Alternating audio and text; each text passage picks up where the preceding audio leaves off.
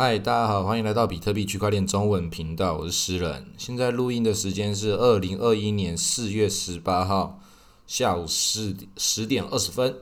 然后刚刚我们有一个很大的地震哦，这个地震包含的那个真实物理世界的地震，刚刚震了一个蛮大的。然后群组里面各种群组大家都开始发文，跟那个古时候的 PPT 一样，其实现在应该还是一样，大家有地震的时候就一直哇，赶快发文，赶快发文。然后，其实比特币确实在今天对很多新的韭菜来讲，也都觉得哇大跌了，崩盘了，快逃啊！这很多人都是这么担心的。那我自己是跟大家觉得，其实还好啦，这跌了不到十趴都比较跌。那其实这几天也有一些涨很多的啊，像是狗狗币 ETC。狗狗币涨最多，狗狗币这个涨到真的是夸张到，就是也是少数，我我真的吓到的。我靠，涨这么多，然后所以今天如果这样子回跌，我根本就不觉得这个叫做叫做回跌，这个只叫做昨天各种币被狗狗币吸血之后，然后市场的那个获利盘出清而已啊。当然可能这个获利获利盘出清以后，它可能会带动整个板块又有更多人。就是吓到，然后也在也跟着在出逃，当然是有可能不想一跌就跌得很深，这摔了可能会变得很大力。现在是刚开始，接下来会一根反弹上去，还是会继续往下深探，这个已经很难判断了，我们就不去做这种判断。就是之前一直讲的，你的仓位配置好这件事情本身最重要，你你不要去让自己睡不着觉。那我自己的配置方式是到了。最近的时候，甚至我就开了一个仓位，然后那个仓位开了之后，我把那个合约当做现货来报，然后倍率也拉得很高，拉了二十几倍，然后确实就是有赚的赚了一点。那我觉得比较可惜的是，我那个古典以太币的合约就太早改答案了，我把那个止盈早早的在那个二十几块的时候就给它止盈了，然后最后冲到四十几块。哇，这个少赚好多哦。不过这种事情都都是一样嘛，你会去改答案，就代表说你真的是改答案的。虽然我本来那个第一次设的答案几乎就是最高点，看起来是完美的卖在最高点，然后也是开合约开币本位，这一波就会大的啊，没有就算了，因为改答案就是你的最终结果。那我有没有其他的有没有写对答案的部分呢？也有，就是。莱特币我有开多，刚好也是卖最高点啊，这个就是仓位开的很小，所以这种这种就只是一种你有参与到其中而已。其实很多的这种投资来讲，就回到刚刚讲的，你配置好这件事情最重要。那我认为我一个最完美的配置，有一个配置实在太成功了。我在四年前的时候配置了一个狗狗币的钱包，给我朋友的结婚红包。就是狗狗币，给他几万颗，然后他到现在都还不会卖。刚刚我们才正在处理这件事情，能够抱得住这件事情，就是因为我不知道怎么用。我在当时的时候就觉得可能会有这个结果，但我也没有料到狗狗币会涨得这么多。我当时也没有打算要教我朋友怎么使用这些事情，我就是故意要让他不会使用，让他能够抱得住。那他上一波涨的涨到五六万的时候，朋友已经问过我一次了。我跟他讲说，他等涨到十万的时候，你再说好了，再看是让你们就是再去那个度个蜜月，二次蜜月看看也可以。然后到现在，很明显已经又在涨了，超过当时那个状态，已经到了几十万的，这个太多了吧？比我自己的狗狗币都还要多了，好可怕哦！所以开始就要进入到下一个阶段了，这个。再继续讲着死报这件事情是不太合理的，毕竟都已经几百倍了，几百倍之后你一定要一个合理的配置。虽然狗狗币真的有可能继续往上涨，继续不讲道理，但是在这个时候你去把它配置，比如说我朋友这边，他刚刚就跟我讨论了一下，我自己给他的建议是，就四分之一放到比特币，然后四分之一留着狗狗币。然后在四分之一是换成美金，就是该给自己舒服一下了。有赚到钱的话，还是要懂得享受人生。然后最后四分之一很重要，换成莱特币，这是在这波狗狗币有赚到钱的人，如果想要赌一个大的，可以赌莱特币，因为它跟比特币、莱特币、狗狗币三个是同一个系统的，三个已经是其实很不是只有我在讲，很多人在讲，就比特金、莱特银、狗狗币是铜，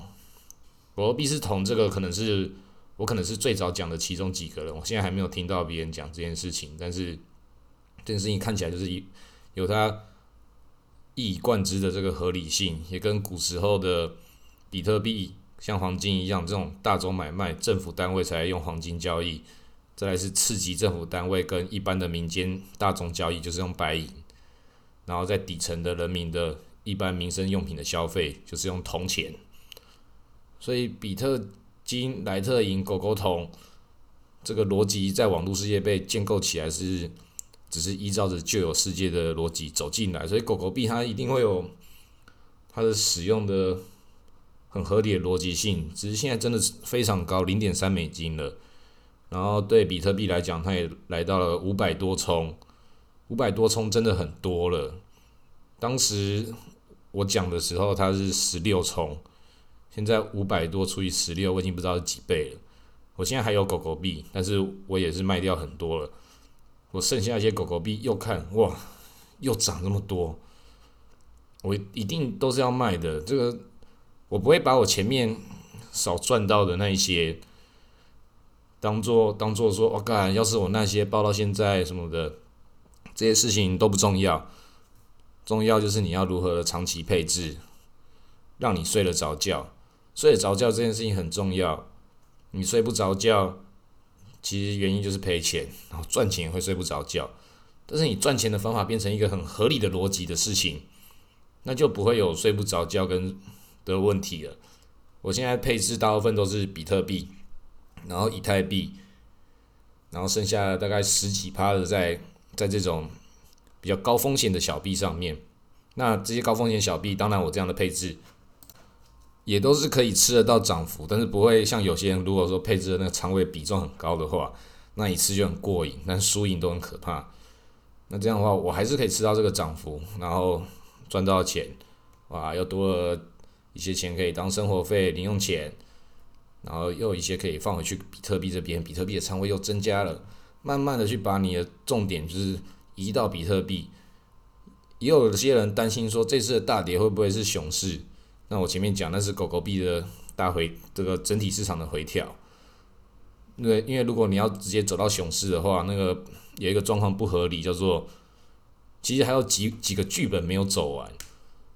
这个前面被割的这个剧本，在二零一七年我已经看过了，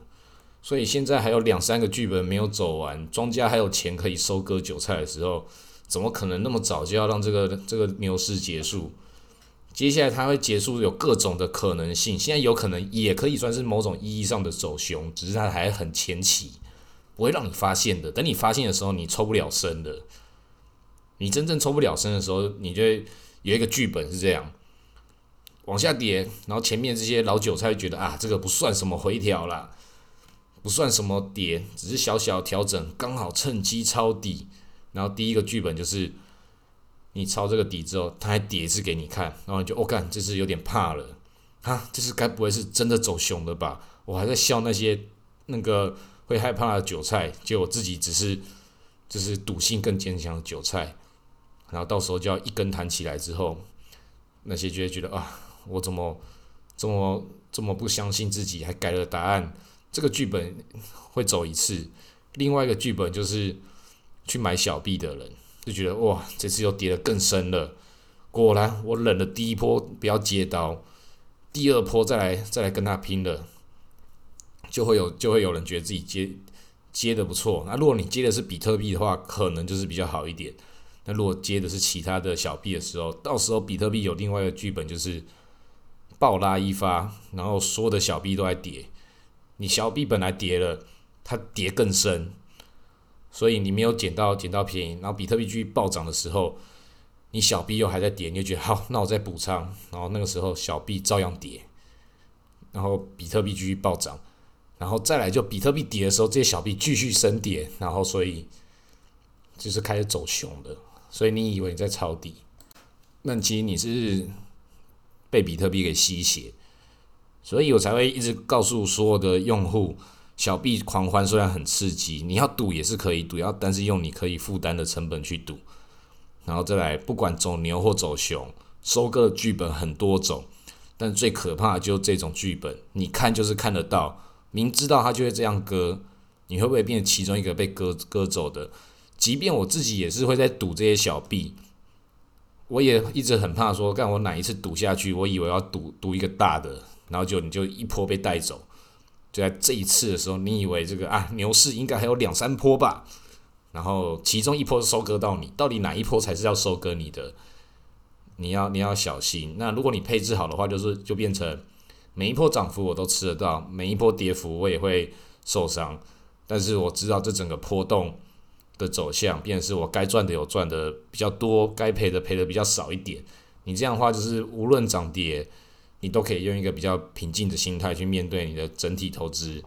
所以这个策略配置很重要。我现在的这个资产配置比起上一波来讲，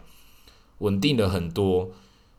如果说我还是前面两三个月是用上一波的资产配置策略的话，肯定会赚更多。就变，因为前面这。两个月完全都是小币狂欢期嘛？那我前面这两个月的时候，我就已经在配置回到比特币身上的，我也不会后悔啊。为什么？因为我知道说，你该该有多少的财富在你手上的话，跟你的总资产状态是有关系的。资产量还没有到那么量级的人，不要花太多的资产去投资到这些小币上面来。这个多滚几次之后。你的那个比较高风险的配置的仓位，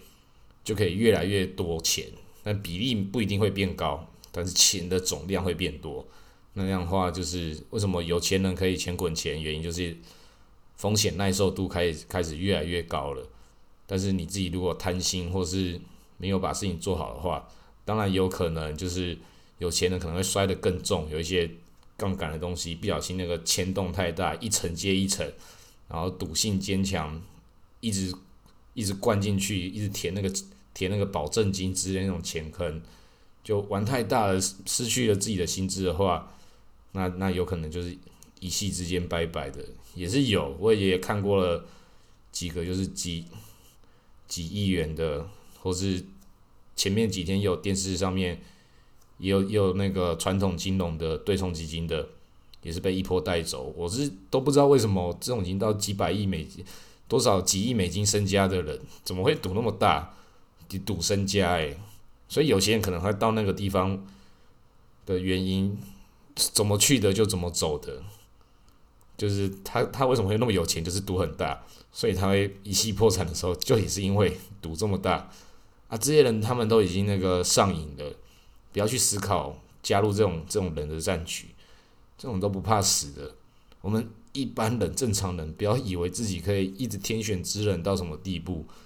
那个也是到几亿美金的身家，那个在他的脑袋中，他一定觉得自己天选之人呐。干我一直 all in，一直 all in，一直 all in 到几亿美金的，我就超会玩呐。那这种人就是会这样啊，他有可能下一次再来的时候，有可能卷土重来，因为他已经有到几亿美金身家过这个等级，一定有投资人会觉得说，干那我在。赌他，搞不好他就又可以重新再东山再起，真的是有可能呐。但是，就是整个金融世界就是一场很巨大的赌博，全世界最大的一个桌游。你要当哪一种玩家，你要自己想清楚。那现在在比特币这个又重新给人们上车机会的一个可能，它接下来如果又再跌到一个程度的话，对很多人来讲是一个全新的机会，不知道会不会到那个状态。现在是一个没有人可以预测的市场，所以不要对市场去进行预测，做好配置。你只要看好大长期、大长期大方向没有看错的话，做好一个配置的话，你就可以很轻松的睡觉。然后这些